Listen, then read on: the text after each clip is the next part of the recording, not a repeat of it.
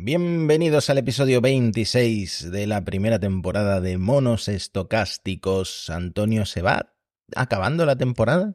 Yo creo que eso es fundamental, importantísimo, Mati. Nosotros podemos seguir todo el verano, tampoco tenemos muchísimas cosas que hacer, vamos, vamos a ser honestos, Matías. Pero en el podcasting moderno, lo más importante es que tú hagas un, un final de temporada, que le cuentes ahí a tu, a tu audiencia, a tu comunidad.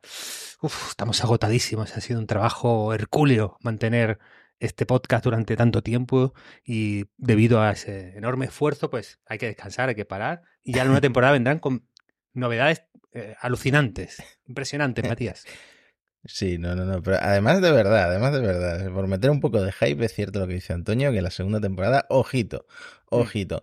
Y bueno, nos metimos en el lío de dividir el podcast en temporadas, porque al iniciar tú tienes que decidir cómo lo numeras, ¿no? 1, 2, 3, 256 o 1 por 1, 1 por 2. Y decidimos la segunda forma, la segunda el segundo formato y ahora nos hemos metido en un lío porque tenemos que cortar en algún momento para empezar con el curso la, segunda temporada. Absolutamente. Así que si quieres nos metemos en harina, algo más que comentar. Yo tengo un problema, Matías, que es que eh, he estado de vacaciones y eh, he, visto las redes internet de una manera un poco más lúdica, Mati, y me he metido más en el tema YADOS que en el tema de inteligencia artificial estos días. Yo lo lamento, pero no me aprendió sus frases. Sé que todo el mundo está con el fucking croissant, el pan con fucking café con leche, pero esa es la única frase que me sé. Sé que tiene algunas gloriosas, pero no me sé. Puede ser que alguien de la audiencia no conozca a Yados. Para mí es mi nuevo creador de referencia, sustituyendo a Espursito, que ahora ha quedado en un, en un segundo plano. Yo sé que tú eres más amigo de Churumbel, Matías, pero en mi caso, el número uno ahora mismo es, es, Echados, que además el otro día le entrevistaron en un podcast de esto que unos chavales le, hacían preguntas, y él, atención, tiene una, una teoría de la mente y de la conciencia eh, muy original, Mati, porque él explicaba en, en, ese, en ese podcast que las mentes pues, quedan por ahí vagando, ¿no? Y que, eh, por lo tanto, las mentes, aunque, claro, esto no lo decía explícitamente, pero se, se sobreentendía de su discurso, de alguna manera eh, no están atadas al cuerpo y que luego se comunican con nosotros. Luego ya entran las cosas de Yados, porque él decía que, claro, no se iban a comunicar con un mileurista panzudo, que es algo de lo que él está en contra, y sí con, un tipo como él. Con él, por ejemplo, Thomas Edison sí se comunicaría ahora mismo para comunicarle sus cosas de, inventores y de, genios.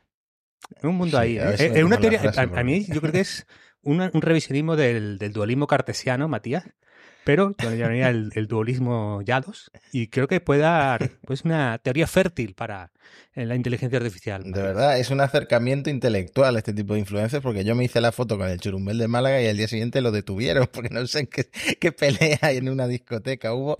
En fin, volvamos a, a, la inteligencia artificial porque la semana ha dado para varias cositas. Empezando por Google.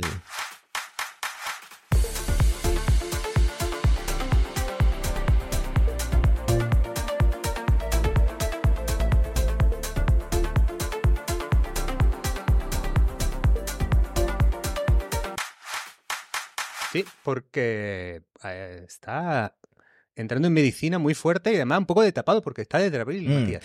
Bueno, eh, Palm 2 es el modelo en el que se basa BARD, que hemos, del que hemos hablado muchas veces en monos estocásticos, pero Google tiene otro modelo paralelo que es MedPalm 2, que como su nombre indica es una variante eh, especializada en medicina, por decirlo de alguna forma, que busca sustituir un poco a, los médicos. Claro, aquí eh, has usado la palabra que va a crear polémica, que es sustituir, Matías.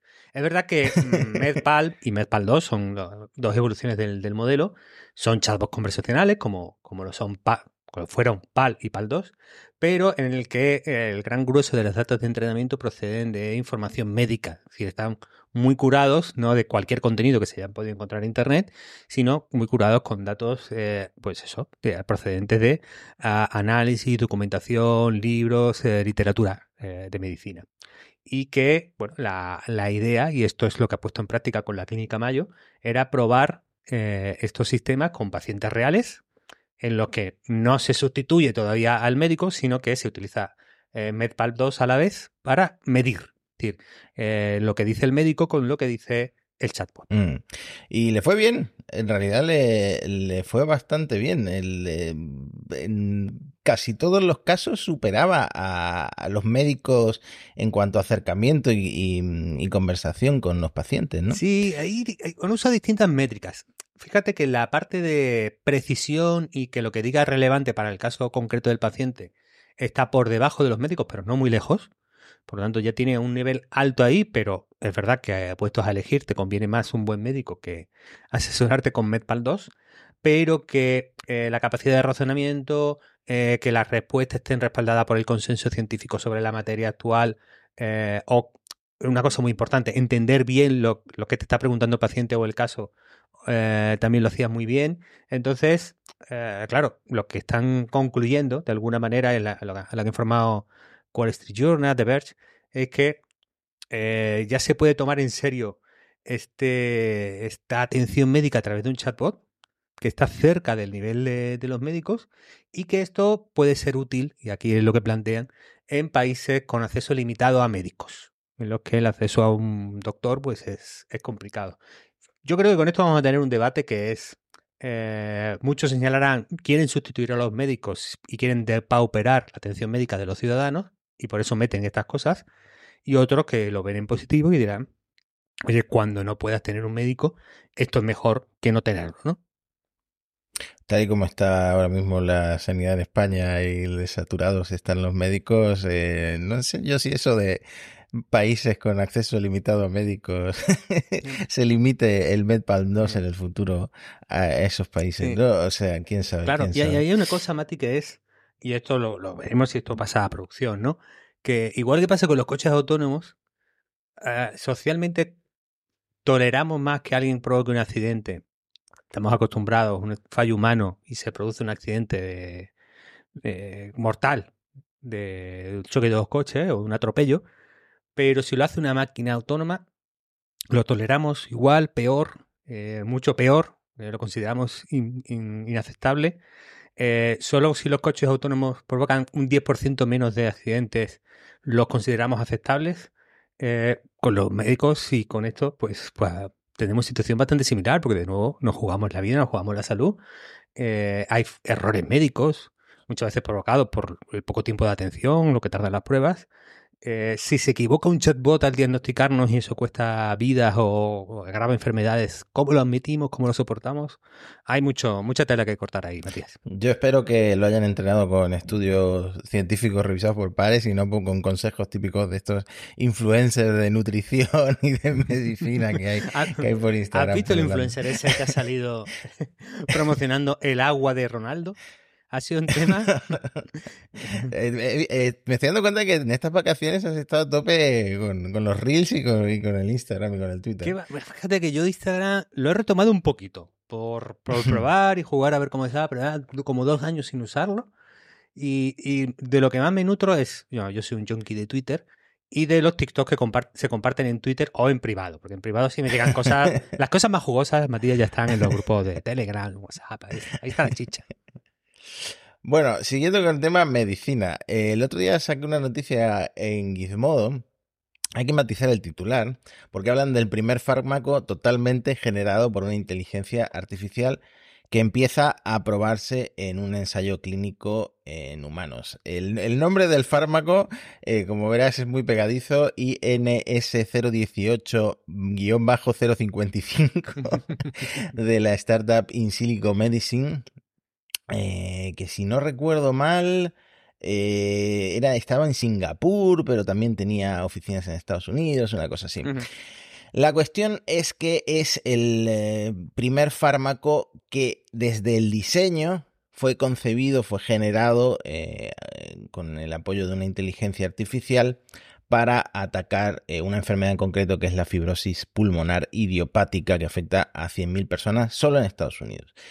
Entonces, bueno, esta enfermedad que eh, puede ser muy grave para los pacientes que la sufren, eh, evidentemente es muy interesante que una inteligencia artificial pueda probar nuevas formas de atacarla y de hecho se sintetice este fármaco y ya se esté eh, probando en ensayos con, con humanos, ensayos clínicos de fase uno, que luego ya pasarán a una fase más seria, con más eh, muestras, con más pacientes, antes de que esto pueda probarse y pueda llegar, eh, pues eso, a, las farmacias, ¿no? Esto todavía faltan meses, quizá el, año que viene, siendo optimistas. Eh, podamos ver algo más materializado. Ya, ahí hay una cosa que siempre yo intento subrayar, Mati, que es que aunque en la fase generativa del compuesto químico intervenga una inteligencia artificial, eh, todo el conjunto de pruebas de que el medicamento es seguro y es eficaz es equivalente a un medicamento diseñado, entre comillas, solo por humanos, ¿no? Entonces, en cuanto a garantía de seguridad, etcétera, eh, vamos a estar en, la, en, la misma, en las mismas condiciones, solo que es probable que la inteligencia artificial ayude un montón a, acotar, a ir mucho más directo a soluciones con muchas más posibilidades de ser eficaces que, que si no lo usáramos, ¿no? Entonces, yo creo que aquí tenemos, eh, hmm. bueno, Jolín, otra, otra de esas buenas noticias con, con hmm. IA que nos gusta dar. Por cierto, me hago un fe de ratas en tiempo real porque estoy releyendo la noticia. Es una empresa de Hong Kong, una startup de Hong Kong, y es un ensayo de fase 2 con 60 personas y después pasarían a esa fase 3 con más eh, pacientes. Bueno, pues sigamos con, el con eh, las noticias de, de la semana. Yo creo que tenemos que hablar de OpenAI. Sí, además, Mati, son dos semanas, porque como la semana pasada, si alguien no lo ha escuchado, tenemos un súper episodio con, con el máster de propiedad intelectual, Andy Ramos. Eh, pero claro, se han juntado dos semanas de OpenAI haciendo cositas, Matías. Es verdad, es verdad. Y por cierto, como dice Antonio, ida a escuchar el episodio anterior, está eh, surgiendo, está pareciendo interesante a la audiencia. Así que si, si no lo habéis escuchado, ahí lo tenéis. Bueno, pues OpenAI se ha puesto un poco, no sé, Matías, decir, en modo flipado. Es que, claro, están asegurando que la superinteligencia llegará esta década. Claro. nosotros empezamos el podcast hablando de eh, cuándo van a venir las AGIs y, de repente surgió esta palabra de la superinteligencia artificial como algo, un ente superior a, la, a las AGIs, a las inteligencias artificiales generales y, y ya estamos hablando, bueno, es lo que vas a contar ahora, eh, de que va a haber que alinearlas un poco de forma preventiva para evitar que causen desastre. Yo creo que la IA empieza a parecerse ya a la técnica de marketing de, de, la electrónica de consumo, en que ya estamos en la super y luego tendremos la ultra, la mega inteligencia 3000 super, ¿no? Es decir, tendremos un poco toda esa jerga. Bueno, por, por repasar un poco qué, qué se entiende o qué, qué consenso hay acerca de cada término, la inteligencia artificial general pues sería alcanzar una inteligencia, entre comillas, de nivel humano, es decir, que no sea especializada en una cosa, que no sea, por ejemplo, un chatbot que solo escribe o un chatbot que genera imágenes. Es decir, sino que sea una inteligencia capaz de ser multifuncional, no sean esas inteligencias artificiales específicas y que de alguna manera tenga el nivel humano, eh, pues en la capacidad de, de aprender y razonar. Eh, hay gente que usa inteligencia artificial de nivel humano pero a mí no me gusta o no me convence del todo la expresión porque eh, ya sabemos que en muchas tareas va a ser superior al nivel humano, siempre va a ser superior al nivel humano en el puro cálculo matemático o en la rapidez en ejecutar X operaciones. Bueno, en fin, que eh, inteligencia artificial general o AGI, por el acrónimo en inglés, sería eso. ¿Qué es superinteligente? Ha aparecido alguna vez en el podcast. Aquí el libro de referencia es el de Nick Bostrom, que se llama así, Superinteligencia, es un, es un libro que, que, que, bueno, que ilustra mucho este concepto, pero que yo no recomiendo porque es un libro muy mal escrito, y muy pesado, es muy coñazo, Bostrom. Entonces, eh, yo me lo tuve que leer para hacer el podcast, pero no lo recomiendo en general. Y bueno, viene a decir que, y esto perdonad a los oyentes habituales del podcast por repetirnos, pero viene a suponer que si una inteligencia artificial llega al nivel humano o un poquito más, eh, claro, como esa inteligencia artificial será capaz de elaborar nuevos modelos de inteligencia artificial, reprogramarse, mejorarse a sí misma, como ya es mejor que el ser humano, no lo, solo lo será una mijita, no solo será un poquito, sino que acabará por ese efecto bola de nieve siendo muchísimo más inteligente que el ser humano. Y eso sería la superinteligencia. Claro, mm. dentro de esto entra uno de los temas que también hemos comentado en el podcast, que es la alineación o alineamiento, que no es la alienación. Yo a veces hablando me confundo en los términos, pero bueno, alineación, que tiene un significado doble en el ámbito de la inteligencia artificial. Por un lado, eh, un sistema está alineado con, eh, con nosotros si hace lo que le pedimos. Es decir, si dibújame un plátano o dibújame un astronauta.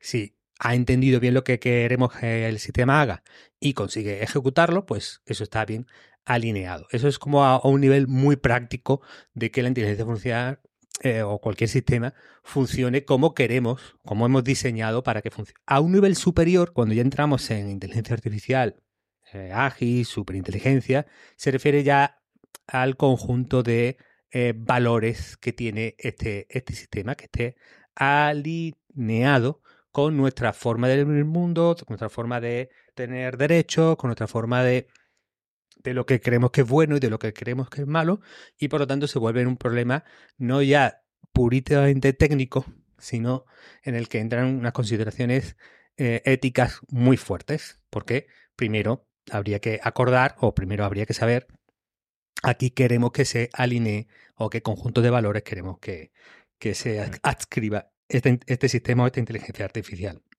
Sí, sobre esto eh, te interrumpo brevemente. En Reddit leí como un símil que me lo dejó bastante claro, que es un ejemplo para entender esto, es el rey Midas. Una IA mal alineada le daría exactamente lo que pide y, y el rey Midas convertiría todo lo que tocara en mm. oro, tal vez hasta muriéndose de hambre, ¿no? Y la alineación en este caso sería que el sistema tiene cierta capacidad de juicio y em, comprende los valores y los objetivos humanos y lo usa pues como contexto para darle al rey Midas lo que realmente quiere. ¿no?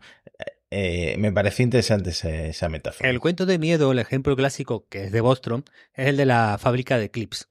Si tú tienes una fábrica de clips que es una superinteligencia artificial eh, y su misión es maximizar la producción de clics minimizando eh, los costes, por ejemplo, esta superinteligencia artificial podría intentar o tender a consumir todos los recursos del planeta, eh, arrasar a la raza humana o eh, simplemente eh, agotar todo el, todo el material del que se pueden hacer los clips de, de toda la Tierra, porque tiene muy clara que su misión es única y absolutamente maximizar la producción de clips. Entonces, si esa fábrica de clips es una superinteligencia y es superior a nosotros y tiene métodos y mecanismos por los cuales nos puede sojuzgar, nos puede controlar, pues eh, sería, eso es uno de los ejemplos en los que Bostrom basa esto, que, que la superinteligencia artificial es un riesgo sistémico.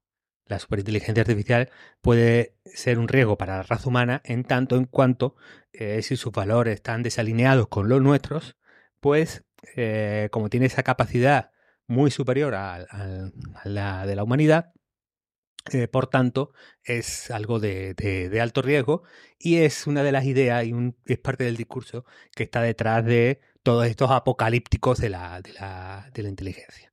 Luego hay, ¿no? la, por ejemplo, la, la vía LeCun y de otros científicos, eh, a la que yo me escribo más, realmente a la que me parece a mí más realista, eh, que te explican que, bueno, que cuando estás desarrollando un sistema, todo eso es muy incremental, tienes un alto control, lo pruebas eh, antes de pasarlo a producción, entiendes muy bien cómo funciona y que así se crean los sistemas informáticos de toda la vida y que estos no van a ser diferentes. Entonces, son menos flipados para, para estos temas, Matías. Bueno, el caso es que OpenAI dice una cosa interesante con, respecto a esto del super alineamiento, que viene a decir que como esta tecnología va a ser lo más impactante que la humanidad haya inventado jamás, no tienen abuela en, en OpenAI, tiene ese riesgo sistémico de la pérdida de poder de la humanidad, incluso su extinción. Vamos, es que, claro, las técnicas de alineación que se usan hasta ahora eh, para controlar pues las inteligencias artificiales actuales. Es decir, ¿cómo conseguimos que GPT-4 se alinee con,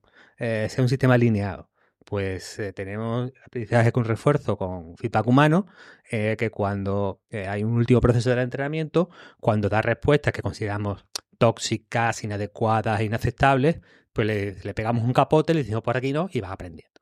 Claro, dice OpenAI, esto para una superinteligencia no, no, no va a funcionar. No tenemos las técnicas adecuadas, sino que eh, se tiene que ser otro bot, otra inteligencia artificial, eh, quien automáticamente consiga alinear a la superinteligencia. ¿vale? Eh, porque solo una inteligencia artificial va a tener la escala y la capacidad de supervisión robusta y la capacidad de identificar los comportamientos inadecuados de otra inteligencia y por lo tanto el remedio para que la superinteligencia artificial no destruya la humanidad, este es el discurso de OpenAI, ojo, es tener otra inteligencia artificial que la enseñe. Eh, creo que, creo que esto es el concepto, Matías. A mí lo que más me ha sorprendido de, este anuncio es que por el titular podrías entender, bueno, esta es una de estas investigaciones que quién sabe cuándo va a ocurrir, eh, algo muy filosófico, pero no, es que se han puesto un plazo de, de resolver este problema en los próximos cuatro años porque según OpenAI, la superinteligencia podría llegar esta misma década y como parte de este esfuerzo han creado un equipo y van a dedicar un 20% de la capacidad de cálculo de OpenAI para, eh, pues eso, desarrollar este superalineamiento o resolver este problema. 20%. Entonces, realmente le están dando mucha importancia. O sea, no se han, flipado, pero también se lo han tomado en serio. Sí, van a poner el skin in the game que dice a Taleb, ¿no? que es, oye, van a poner pasta, se, han flipado y se lo creen, ¿no? Y se van a jugar su pasta en eso. Bueno, es, por lo menos eso está a favor de, de OpenAI. Yo creo que aquí, vamos, eh, como a mí me cuesta debatirlo porque no, no, no compro la tesis de que la superinteligencia o la AGI van a llegar a esta década. Entonces yo ahí soy muy escéptico aunque cada vez veo a gente más brillante del mundo de la IA que, está en otras posiciones, más optimistas, digamos. Pero aquí entran debates eh, filosóficos importantes, porque si esto realmente es una inteligencia eh, como la humana, hay un debate sobre eh, si es lícito quitarle la libertad o cómo subyugarla, cómo dominarla, y que, por lo tanto, ¿no? es este debate de eh, la mayoría, bueno, algunos de los filósofos que he leído, lo, que anima es, nunca intentéis crear, crear esto, porque primero, eh, nos, nos mete en unos debates éticos de si esto es una persona artificial y tiene que tener derechos, y dos, porque en términos prácticos, eh, industrialmente, podría ser propiedad una superinteligencia de OpenAI, de OpenAI, es decir, aquí filosófica y éticamente tenemos un debate, porque si realmente estamos a, ese nivel, volvemos a aquel ingeniero de Google que decía, oye, este, esta IA tiene sentimientos y por lo tanto no, no la podéis apagar y no podéis hacer lo que queráis con ella. Ya, ya, me estás volando la cabeza. O sea que el superalineamiento es básicamente el fascismo para las inteligencias artificiales. Mira, es un régimen autoritario. Mira, San Alman, ¿y cómo se llama el, uno de los investigadores? Bueno, me volverá Brockman. Puede ser, puede ser. Bueno, eh, fueron a, a, a, Israel, a un, como una universidad, y dejaron que los chavales le hicieran preguntas. La primera pregunta de un chaval, ¿cómo era ChatGPT antes de que le hicieras una lobotomía? Es eso, es eso. Eh, entonces, bueno. Este hace mejores preguntas que los periodistas en los debates presidenciales españoles, que parece que están ahí de, florero. Bueno, sigamos. Eh, yo creo que esto es todo. Ah, no, OpenAI tiene otra noticia bastante interesante, importante. Lo he estado probando, de hecho, que es que han eh, desplegado el, eh, tengo aquí la noticia de Genbeta para mm, clientes de pago de ChatGPT Plus, el intérprete de código, el Code Interpreter en, fase beta, mm. que en realidad suena a, meterle un código fuente y buscar bugs, pero nada más lejos de la realidad. O sea, puede hacer un montón de cosas, porque puedes cargarle archivos, eh, ejecutar código, generar gráficas, diagramas, análisis estadísticos, o sea, hay un montón de cosas que puedes hacer. Hay un tío por aquí que, que le pidió que hiciera un GIF con las, las letras estas de, de, Matrix cayendo así como en cascada en color mm. verde y lo consiguió. Y esto yo lo repliqué eh, en dos minutos con, con mi chat GPT Plus. O sea que se puede hacer un montón de cosas. ¿Tú has probado esto, Antonio? Uy, todavía muy poquito. Estoy ahí que, que quiero... Lo que pasa es que me, eh, todavía no he encontrado cómo, cómo sacar los datos. Eh, quiero hacer una cosa que es coger toda la música que he escuchado en los últimos 10 o 20 años, que la tengo todo en las FM, que era un servicio que hacía lo que llamaba scrolling, ¿no? Que era anotar qué canciones escuchas, ¿no? y ver cómo han ido, que me, que me hicieron unos gráficos de cómo han ido eh, cambiando los grupos que me gustan, eh, los géneros, cómo, cómo ha ido cambiando la cosa, cruzarlos con, lo, con la fecha de nacimiento de los niños, porque empiezas a escuchar, bueno, no sé. Eh, quería jugar un poco con, con, esa línea, pero estoy viendo a ver si, si me puedo bajar los Excel de la FM o tiene una API, porque no, no, no consigo darlo con la, con la clave. Es una cosa bastante chula, pero, pero lo que pasa, Mati, es que yo había leído tantos tweets y tantos mensajes de Code Interpreter lo cambia todo, es una revolución. Esto ya no es como ChatGPT, ChatGPT, pero el siguiente paso. Eh, y, creo que para el 99,9% de los usuarios es poco interesante. vale, te ejecuta Python ahí, bueno, pues como si lo ejecutas en otro lado, ¿no? Pero eh, es una herramienta para hacer eh, análisis de datos muy amigable porque es con lenguaje natural. Bueno, sí, para ese conjunto de la sociedad que quería hacer análisis de datos, pero estaba limitado por no poder usar lenguaje natural. No sé. Yo creo que eh, es potente. Eh, para cierto perfil de usuario nos puede dar juego y puede ser interesante, divertido, eh, inspirador, pero no veo aquí yo la revolución eh, o, eh, o, ese, o ese punto de esto lo cambia todo.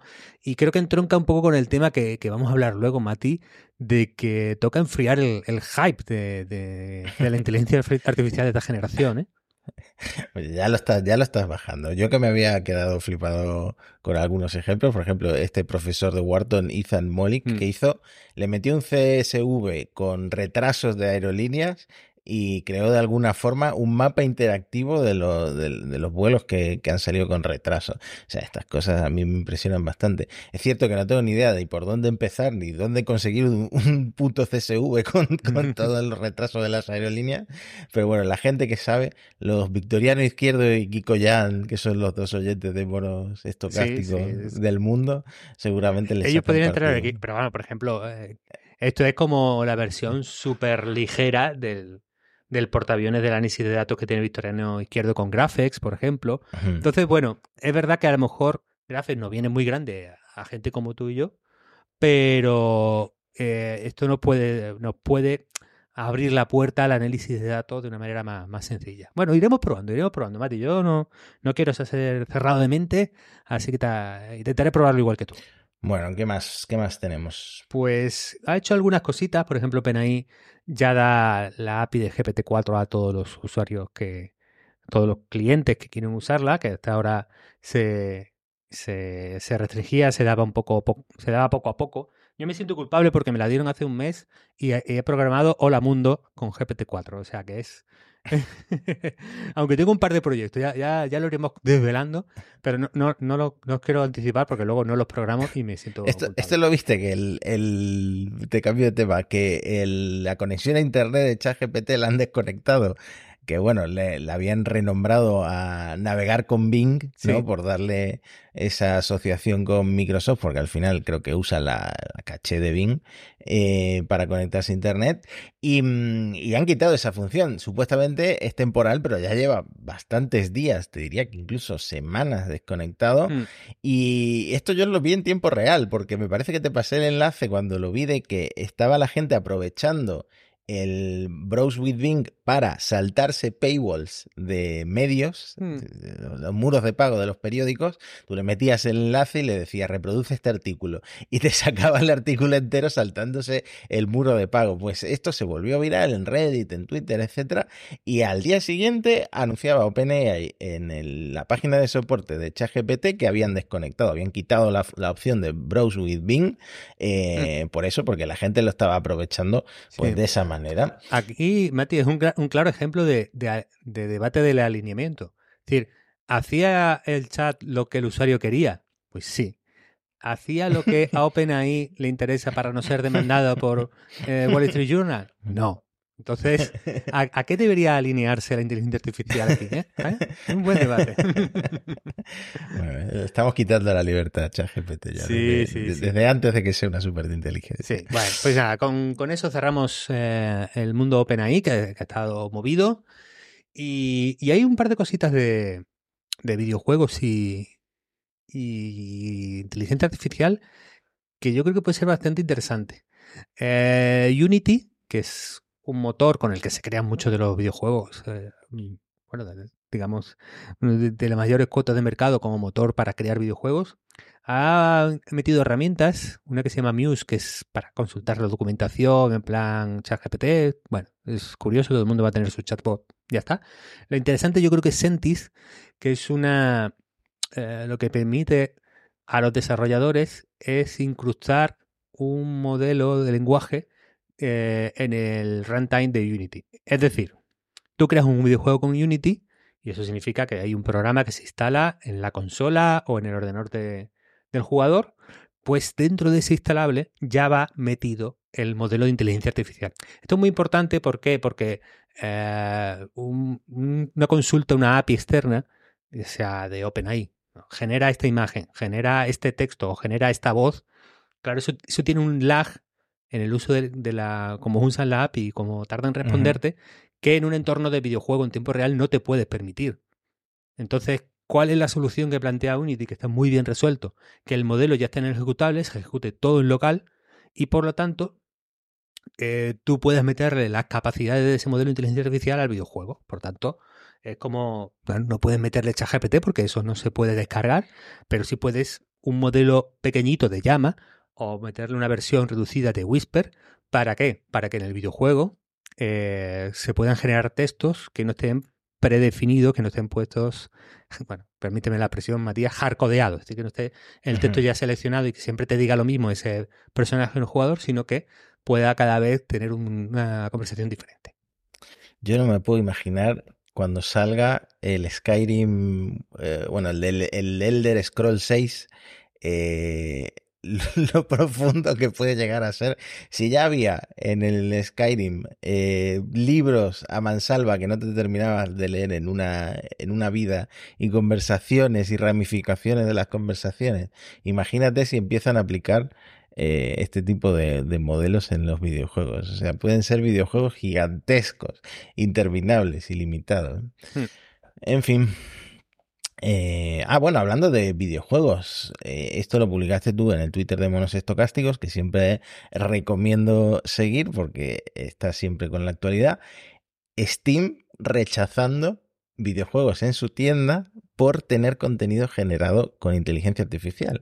Es decir, detectan que eh, un videojuego determinado tiene imágenes generadas con, con IA y estas imágenes, pues a lo mejor se crearon entrenando el modelo con material protegido por derechos de autor y, directamente lo rechazan, no permiten que se publique en Steam.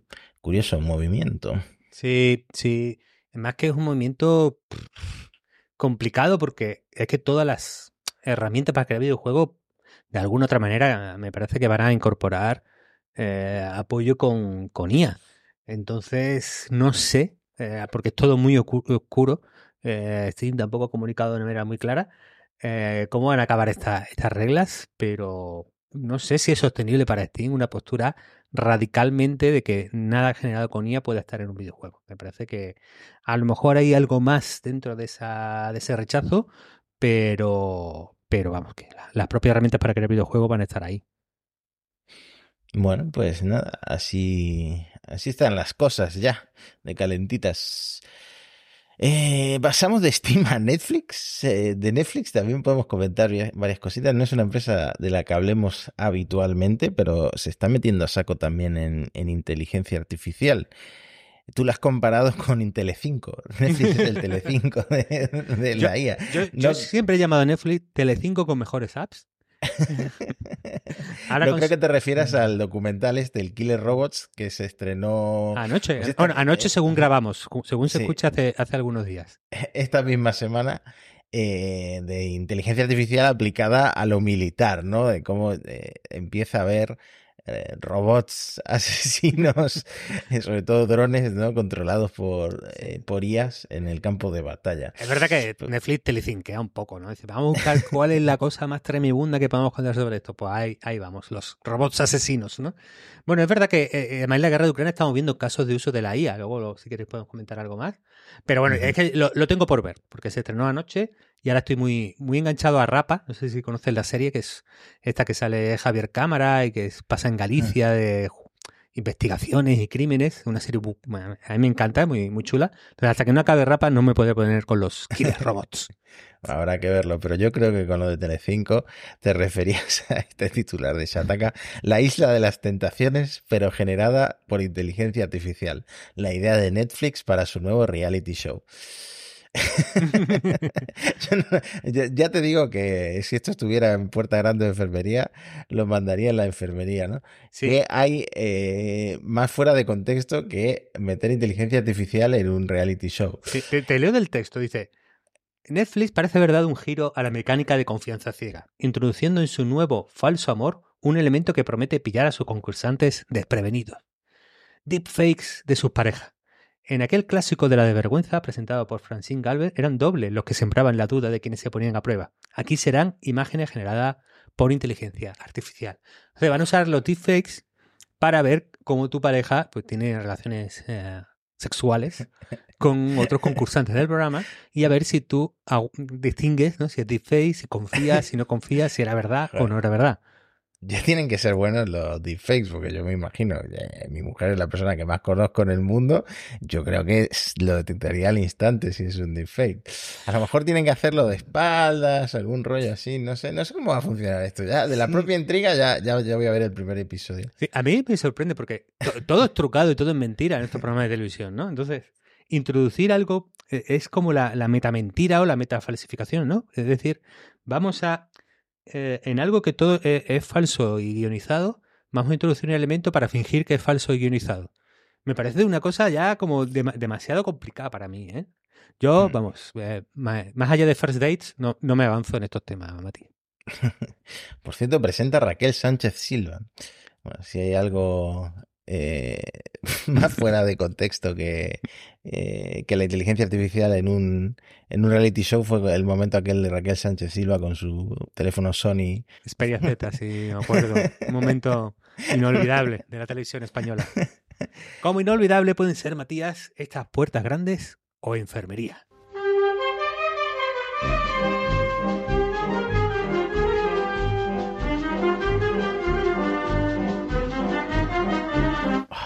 Puerta Grande o Enfermería, mi momento favorito del podcast y el de muchos oyentes. Bueno, te voy a pasar cositas, Matías, porque, atención, la empresa de juguetes sexuales Lovens, Lovense uh, utilizó ChatGPT para crear el llamado compañero del placer, capaz de generar historias eróticas basadas en un tema, un lugar y un protagonista elegidos. Atención, eh, la aplicación te lee esta, esta historia erótica en voz alta y controla automáticamente el juguete sexual correspondiente para que te puedas, ¿no? Como meter en la, en la historia. Eh, bueno, eh, y es, esa es la propuesta, atención, de, de, del compañero del placer, Matías. tengo mucho que comentar, tengo mucho que comentar sobre, esto. No como estudioso del tema, pero... Eh... ¿Le vas a pedir para review? ¿Tú que trabajas en Chismodo, Matías? bueno, no sé si mi jefe lo, lo aceptaría, pero lo puedo intentar. El, el, tema es que yo casualmente tengo un amigo que vive de OnlyFans. Eh, y su OnlyFans, nunca lo he pagado, es un OnlyFans dirigido a hombres, y... Mm, eh, me por lo que tengo entendido, él lo que busca y por lo que tiene éxito es porque como que le da un trasfondo a las fotos que sube, a los vídeos que sube, ¿no? Le da una historia, le da un contexto, le da una emoción. Y esto no, es aquí te pillo, aquí te mato, al grano explícito y ya, ¿no? Sino que te das a... Vale, vale. Y a mí me, da la sensación de que esto apela a eh, este concepto de los demisexuales. ¿Qué, que son los demisexuales? Pues demisexuales son los que necesitan como un vínculo afectivo o, algo más que solo la imagen, el audio, el mm. olfato, para sentir ese, ese placer o esa excitación. Entonces, yo a esto le veo un nicho claro y no le voy a dar enfermería, le voy a dar una puerta, puerta grande. claro. Hay que decirle aquí a Lóvense, compañero del placer, venga, pon que viene el butanero y, y escribe una historia. Bueno, bueno, pues puerta grande para, para la demisexualidad con inteligencia artificial. Y atención porque nos pasa, Héctor, la creación de Luis Cornago, que ha creado Chat Elecciones. Atención. Chat Elecciones es, pues, igual que había gente que charlaba con cualquier PDF random que se encontraba por ahí, eh, Luis Cornago nos plantea chatear con los programas electorales de los partidos políticos en las elecciones al Congreso de los Diputados y, al Senado. Entonces, él ha hecho un entrenamiento, ha añadido pues, eh, los programas electorales de PP, PSOE, Sumar, Vox, Esquerra, Bildu, PNV, etcétera, etcétera, los 10, eh, 15, no sé eh, hasta dónde ha llegado, pero ha, ha, sumado un montón. Y tú puedes hacerle preguntas como, como nosotros le hemos preguntado qué es, qué propone cada partido en el tema de inteligencia artificial. Pues me hace mucha gracia porque lo divide eh, por partido, ¿no? PP, PSOE, Vox, Sumar. Y en el PSOE, siempre que le he hecho esta pregunta, contesta, disculpa, ha habido un problema, ¿puedes repetir la pregunta? y, no, y, no, sé qué hay debajo de esto, si es que no tienen nada de inteligencia artificial en el, en el programa o, no sé qué tipo de error da siempre el PSOE. Hmm. Pero es cierto, y la verdad es que está bien, ¿no? Porque si a ti lo que más te interesa en el mundo es saber cómo va a tratar España el tema de la inteligencia artificial, si gobierna cada partido, pues aquí tienes un resumen. El PP se quiere alinear con la Unión Europea. Eh, Vox no sé qué quiere hacer, pero, pero quiere que las empresas paguen en España. Y, mm, y Sumar, pues quiere crear no sé qué Consejo Ciudadano. Y el PSOE, ya te digo, puedes repetir la pregunta, ¿no? Parece un fan de Alonso. ¿Me repites ese numerín, por favor? Eh, así que así que están las cosas. Muy, muy, muy, muy buena creación. Me ha gustado esto también. estamos puerta grande total, ¿eh? Pues, puerta grande para Luis Cornago. Gracias, Héctor, por ese, ese pase de gol. Y luego una prueba que están haciendo en, en Harvard, atención, porque proponen que haya un profesor de inteligencia artificial basado en GPT-4, según los instructores del curso, para proporcionar una experiencia uno a uno en, una clase concreta del grado de informática, Computer Science. Cada estudiante tendrá un apoyo 24 x 7 basado en su aprendizaje para ir a su ritmo y adaptado, y adaptado al estilo también de, lo que le funcione mejor a, a, cada alumno. Esto, bueno, se parece bastante a otras propuestas educativas que hemos visto basadas en chatbot de inteligencia artificial y que, bueno, como en otros casos, y, me recuerda un poco al, caso que hemos visto antes de Google y de Clínica Mayo, se trata de probarlo en un entorno, pues, elitista, entre comillas, Harvard, la Clínica Mayo, ¿no? Los, los sitios eh, más top de lo top en su disciplina, para que luego, eh, si las cosas van bien, se pueda plantear u ofrecer para gente que no es capaz de acceder, a esas instituciones y pueda tener pues una IA que haga las veces de un trasunto no tan bueno como aquello, pero que, que le pueda funcionar, Matías. Mm. A mí me hace mucha gracia que estés pagando 40.000, 50.000 dólares por entrar en Harvard y tu profesor sea un chatbot con inteligencia artificial, pero... Sí. Supongo que si lo de los médicos nos parecía bien en ciertas situaciones, pues también nos, nos debería parecer bien lo de los profesores. Yo creo que depende. Es decir, si al final el resultado es eh, sustitutivo de un profesor y la experiencia, eh, creo que no. Es decir, que no, que no deberíamos ir a peor ahí. Eh, en los casos que ya tenemos, deberíamos que permitir que sea un complemento y creo que ahí puede funcionar bien.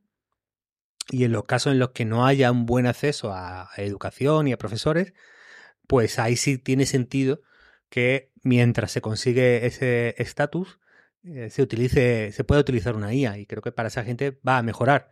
Pero la clave está en que los que alumnos ahora que tienen un profesor y tienen un sistema educativo reglado que funcione bien, no lo vean sustituido por eh, la mera, el mero uso de un. pues muy bien, eh, no sé si ponerle puerta grande a este, pero ahí lo dejo. Yo lo mandaría a enfermería porque la gente de Harvard y estas instituciones en general cae mal. Además pues están ahora metidos en un lío porque les, han quitado, no sé cómo se llama la norma, que permitía discriminar por raza para eh, ayudar a, una representación más equilibrada por, eh, por raza y por género. Y están muy contentos los asiáticos porque eran los más discriminados, entre comillas, ¿no? Que eh, los asiáticos mm. por nota accederían mucho más, pero por esta discriminación positiva de, otros grupos se, se, solían quedar más fuera, ¿no? Entonces, bueno, están ahí con bastante lío en Harvard y similares. Ah, pues no tenía ni idea. Así que nada, enfermería para, para Harvard en muchos aspectos. Tema principal del episodio, y me hace mucha gracia este concepto de tema principal, porque al final nos enrollamos con cada tema que tratamos, eh, que hoy ha sido la superinteligencia también, pero teníamos un tema que queríamos eh, tratar con especial atención, que es y que está relacionado con quizá con esto del verano y es que nos hemos relajado, ¿no? No el hype este de la inteligencia artificial ya no lo encontramos por ningún lado. El entusiasmo está descendiendo. Yo creo que sí, Matías. Yo creo que eh, mira, hay una encuesta de The Verge curiosamente que eh, los medios en España solo preguntan por las elecciones y hacen cuenta de esto, pero bueno, The Verge hizo una sobre quién está usando inteligencia artificial en Estados Unidos. Hizo una encuesta con 2.000 adultos, lo cual, bueno, empieza a ser un, volumen interesante para tener en cuenta. Y su conclusión es que la mayoría de la gente sabe que la IA existe y que hay cosas por ahí haciendo, haciendo no se sabe muy bien qué, pero la mayoría no ni siquiera la ha probado el 67% no ha aprobado ningún producto de IA de las consideradas IA modernas. Eh, ¿Ha usado el filtro anti-spam de Gmail? Sí. Pero aquí hablan de las herramientas de IA modernas, actuales servicios y productos de me voy a poner a usar una IA. Hmm.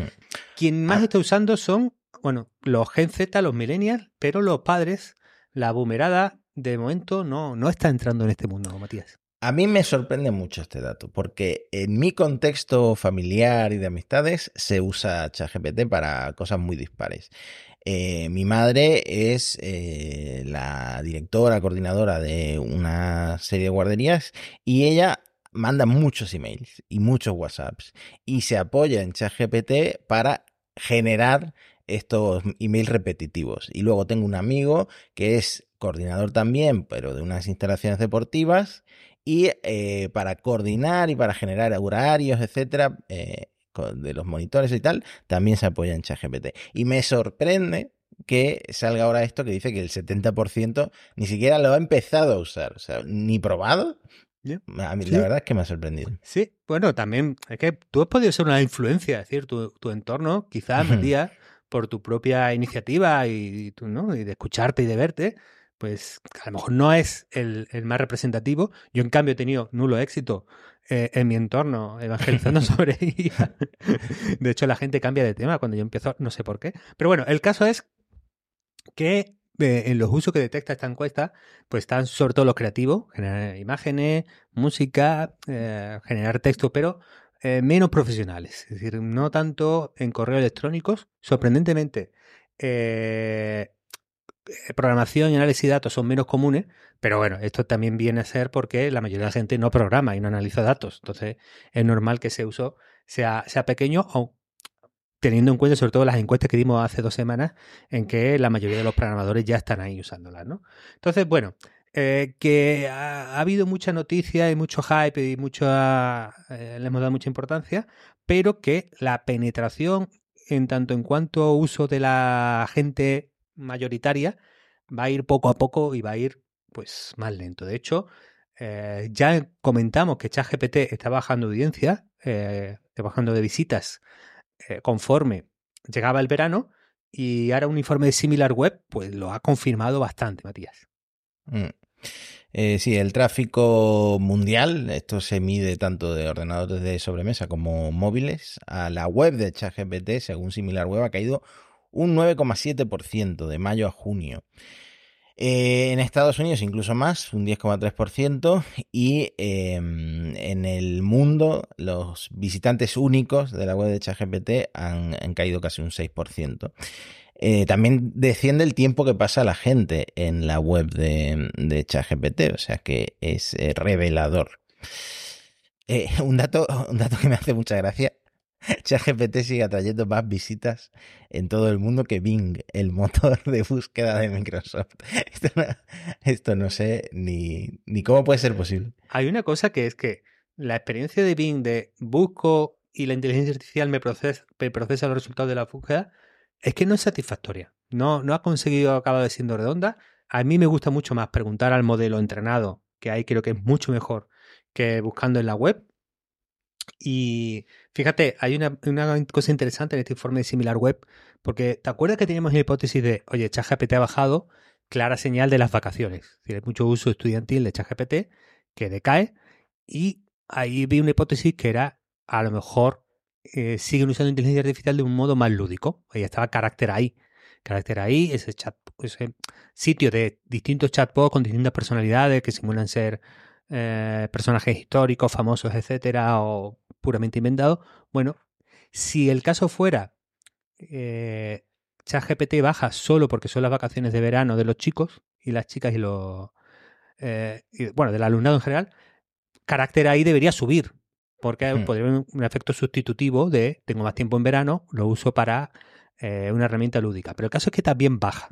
Lo cual yo creo que no, nos dice algo que el mantenimiento, eh, digamos, el interés de muchos de los que entraron en estas herramientas, tanto para temas prácticos como para temas lúdicos, en ambos casos ha decaído. Bueno, pues eh, no sé, tampoco me sorprende. Quiero decir, eh, por ejemplo, Characterize, yo esperaría que fuera pasajero, una moda y una, un juguete, pero ChatGPT, que es una herramienta potente para muchos casos de uso y mucha gente, eh, entiendo que haya pasado el hype y que mucha gente no le haya encontrado la utilidad o la vuelta o lo haya adaptado a su pues eso, su rutina o su trabajo, pero mm, eh, me, sorprende y no me sorprende. Mm, no creo que, la IA sea una moda pasajera, pero a lo mejor ChatGPT tiene que atraer o, facilitar las cosas a la gente para que vuelvan. Esta semana se ha hablado mucho de mi empresa. Ay, Mati, ay, ay, ay. Por ejemplo, hemos salido en Diverge. El staff de Gizmodo no está contento con el contenido autogenerado de, nuestra empresa que se llama GO Media, eh, porque han empezado a publicar en Gizmodo y en algún otro medio, otro cabecera de la empresa, contenido autogenerado y el primer lanzamiento autogenerado en Gizmodo la verdad que fue un desastre porque fue una lista cronológica de series y películas de Star Wars, así tal cual eh, eh, firmado por Gizmodo Bot, que sería nuestra tu nuevo compañero, Gizmodo. nuevo compañero de, redacción. Hmm. Y fue un desastre al principio porque había algún error, faltaban muchas series, eh, faltaba alguna película y luego que había eh, una película que creo que era de Clone Wars, em, o sea, una, una serie que no estaba en orden cronológico, que, que, la IA se había ah, hecho. Tenía un error también, ¿no? Hmm.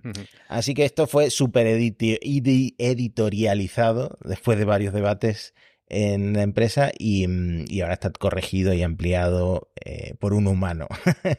Así que Gizmodo Bot ha tenido mucha ayuda. Claro, es un buen ejemplo de que la promesa de este tipo de herramientas en producción, en medios de comunicación, pues bueno, hay, hay que tomarla con cierta distancia, ¿no?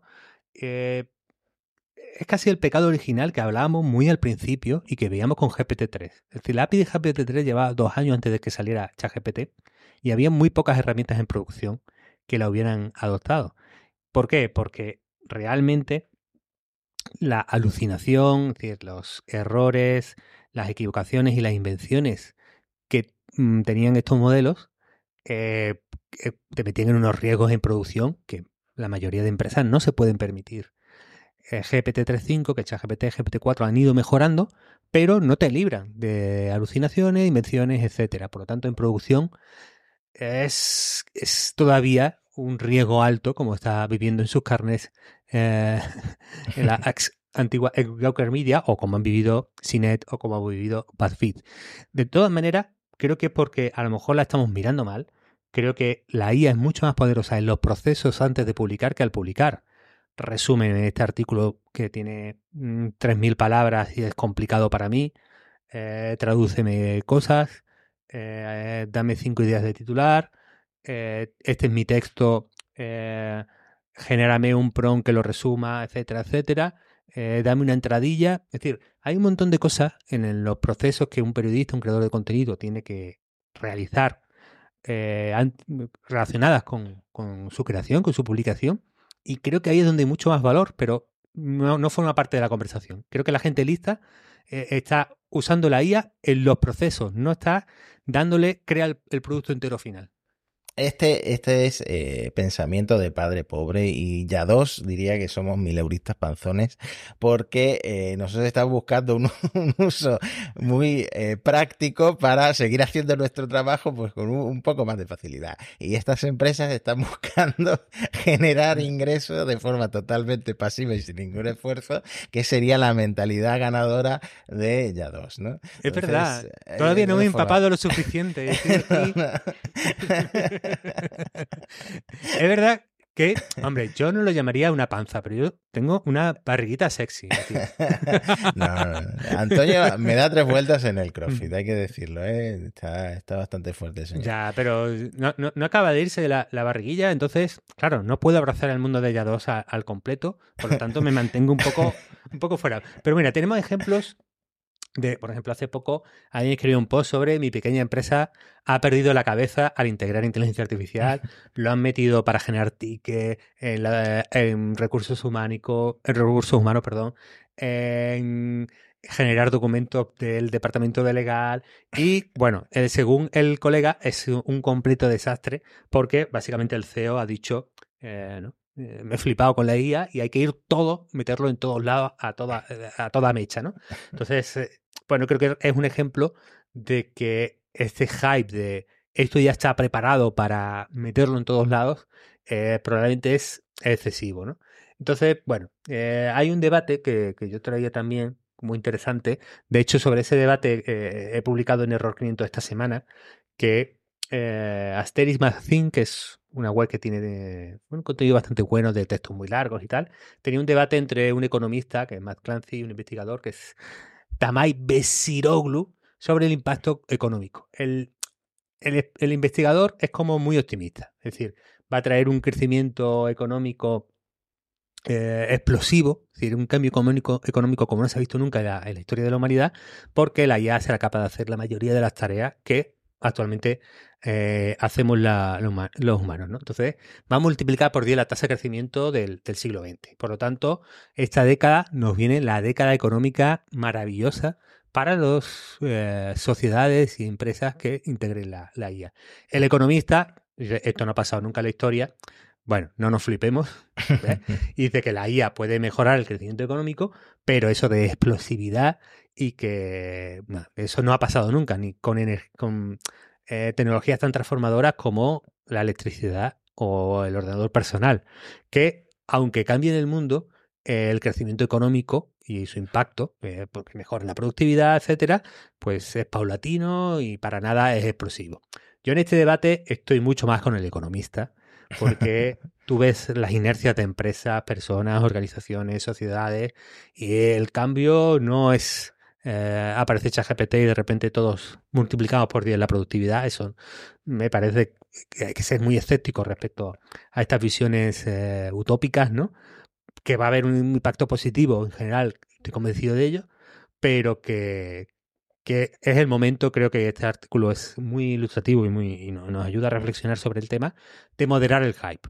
Es decir, uf, yo voy a ir con el investigador de apellido impronunciable porque yo quiero, creo en el wishful thinking y quiero que vaya súper bien todo económicamente porque tenemos un cambio climático al que, al que enfrentarnos, necesitamos reactores de fusión, así que necesitamos que la IA haga que todo lo demás vaya facilito. Yo voy a ir con el investigador y te, y te dejo a ti con el es decir, Matías, tú, tú vas, atención, vamos a ver, con el investigador la, la, IA escribirá todos los artículos en la, en la, y hará todos los podcasts.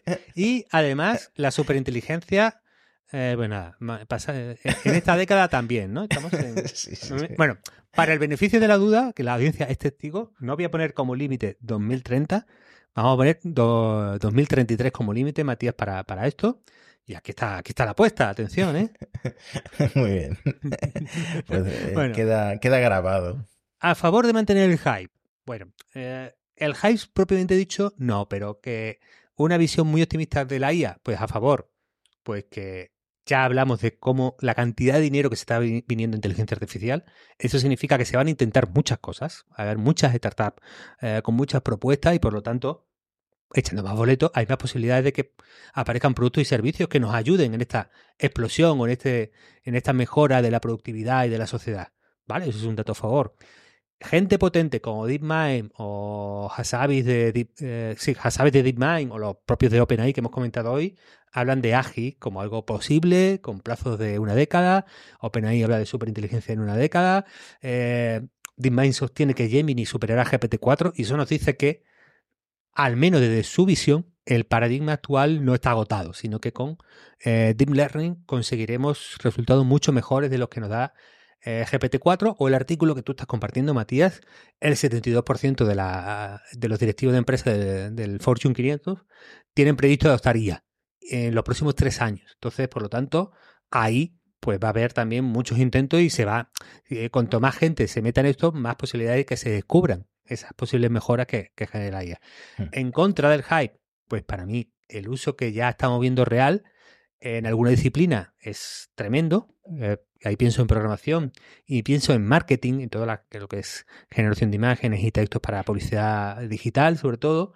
Eh, en el mundo de la imagen de stock, en el mundo de los locutores, pues ahí está claro de que ya hay un impacto alto, eh, pero en otras disciplinas, otras tareas, lo veo de momento muy ligero, muy tentativo y muy hipotético. Entonces, ¿Qué, grado de hype mantenemos, Mati? Esa es la, gran pregunta. Eh, ¿Se puede estar a favor del hype y en contra de los jefes estos que son unos tiburones como el de la empresa esta que mencionaba, que intentaron integrar IA en Jira y era absolutamente todo? Yo estoy en ese, esa postura, en contra de los jefes tiburones y, y a favor del hype. Bueno, yo estoy a favor de que hemos pasado la hora y nos queda un par de basados o haciendo Basadísimo o haciendo la ciencia. Da tiempo un basado o haciendo la ciencia que tenemos hoy, Antonio. Sí. La gente, Matías, la gente es mala con la inteligencia artificial. Porque ya vimos que los adolescentes maltrataban a su amigo de inteligencia artificial en Snapchat y ahora la gente está contratando robots telefónicos para torturar a teleoperadores humanos. Atención, el software de inteligencia artificial y los clonadores de voz simulan simulan a tontos distraídos, dispuestos a quedarse al teléfono para siempre, o hasta que las personas que llaman finalmente se rinden. Esto me parece eh, eh, eh, que no tengo palabras, Mati. mucha maldad, mucha maldad. Además me, entristece porque a quien hay que llamar es a, los jefes de, esto, de estas oficinas de teleoperadores. Claro, todos hemos tenido una pareja, un amigo que, que trabaja de teleoperador y que, claro, los pobres son unos mandados, ¿verdad? Que son muy coñazos, ¿no? También los que, los que te llaman ofreciéndote cosas. Es un mundo difícil, eh, decía. Hay que llamar al señor Yastel, a Jesús Vázquez o quien sea. pero no, pero no que rule el teléfono de Jesús Vázquez. Todos a por él. Pero no las teleoperadores. Venga, pues estos son muy basados los, los, enemigos de los teleoperadores. Y luego tenemos gente también que se está basando en San Francisco, que que están enfrentándose a los vehículos eh, que, se conducen solos, ¿no? Vehículos eh, autónomos. Que, atención, eh, tienen una técnica para confundir a estos coches, Mati, que tú has escrito sobre el tema. Sí, sí, estos son como unos activistas que hay en San Francisco, y en San Francisco están a punto de votar si se puede llevar gente o no en estos robotaxis, que son de Waymo y de Cruise, que es de, de General Motors, eh, y hay como un grupo activista que se llama Safe Street Rebel que han hecho un vídeo que se ha hecho viral en TikTok y en Twitter llamando a la gente a coger conos de tráfico de la calle y ponerlos encima del capó de, de, estos, de estos taxis sin conductor, de estos coches autónomos. Claro, como ven el cono delante eh, con las cámaras, pues directamente se desactivan, se frenan y se quedan ahí bloqueando la carretera. Entonces, esta gente pues, está buscando ese caos, ¿no? Eh, porque en San Francisco hay gente que está un poco harta de los robotaxis. Ha habido vídeos virales ahí de algún eh, robotaxi eh, bloqueando un tranvía, invadiendo una acera, huyendo de la policía. Los bomberos están muy mosqueados también con esto. Sí, también hubo un caso de bloquear un camión de bomberos. Entonces, pues no sé, no sé si estoy a favor de esta gente o al final es vandalismo, pero, curioso método. es que los robotaxis también pueden hacer cosas muy guays por el tráfico de una ciudad. Es decir, eh, es una cosa complicada. Entonces, bueno, se, han basado mucho, poca ciencia de momento, bueno, aunque el, el momento cono es bastante hacer la ciencia a tu manera. Y último caso, que es uno que me has traído tú, Matías, que es usando el relleno generativo de Photoshop para extender Star Wars y que se pueda ver en vertical. esta gente son unos genios. Son unos genios porque realmente esto es muy fácil. Lo podríamos hacer tú y yo. Es que cogen el vídeo y lo estiran, pero lo que vemos arriba y abajo es estático. Lo que pasa es que el resultado es muy chulo, porque claro, el, el relleno de Photoshop funciona muy bien. Y me hace pensar, me hace pensar, ¿acabaremos viendo remasterizaciones de películas como Star Wars, yo qué sé, Indiana Jones, Jurassic Park, pero para consumir en vertical en el móvil? El otro día, Mati, estaba en el MediaMark y tenía en la tele esta de Samsung que se gira y que puedes ver cosas en, vertical y que a lo mejor generacionalmente los chavales que se educan en una pantalla de teléfono, pues poco a poco y pueden ir abrazando este tipo, este tipo de formato. Yo aquí tengo que estar en contra, Matías, porque generacionalmente las generaciones futuras siempre necesitan que haya un poco de desprecio por parte de, de, de los viejos, ¿no? y que puedan decir, es que no entiendes el mundo, es que esto ya no son tus tiempos, ¿no? Ellos necesitan eso. Entonces, no puedes ir de mm, maduro colega. Eso está mal. Es decir, ¿no? Como, venga, me gusta el trap y me gusta todo esto y veo las cosas en vertical. No, no, no, no. Tú tienes que ejercer ya tu rol, Matías. Poco a poco vas cumpliendo años y no puedes ir abrazando cualquier cosa de la chavalada. Esto, esto funciona así. Entonces, esto te lo podemos permitir, pero vértelo pensando ya las cosas que puedes, que puedes ir aceptando. ¿eh? Me gusta que en este episodio nos hayamos enfrentado varias veces y cada uno con su opinión. Ha sido un episodio muy divertido de monos estocásticos, pero hasta aquí hemos llegado porque incluso nos hemos pasado de la hora y cinco minutos. Una cosa, semana que viene todavía estamos, pero al final de la temporada se acerca, atención. Sí, sí, sí. En algún momento cortamos y volveremos ya en septiembre con, o quizá antes de septiembre, no sé, depende de cuándo estemos los dos con ganas de volver, eh, con nuevos episodios de monos estocásticos. Hasta la semana que viene. Chao, chao, chao.